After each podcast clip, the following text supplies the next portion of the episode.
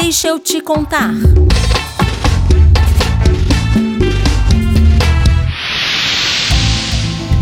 Mais emprego, mais renda e mais direitos para trabalhadores e trabalhadoras.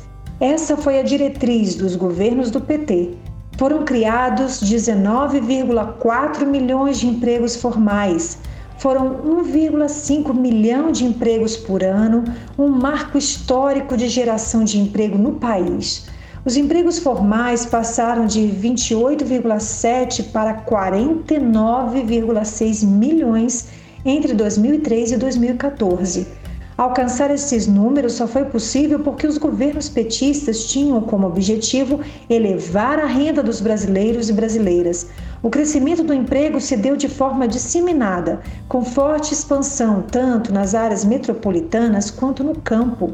O emprego cresceu em ritmo acelerado e o desemprego diminuiu de forma expressiva. A taxa de desemprego caiu de 12,6% em 2003 para 4,8% em 2014, a menor taxa da história do país.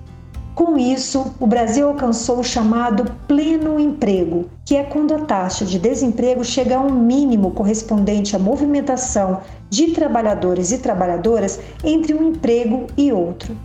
O aumento dos salários também foi expressivo em especial o salário mínimo, que teve uma valorização real de 77%, o que garantiu maior poder de compra para a classe trabalhadora.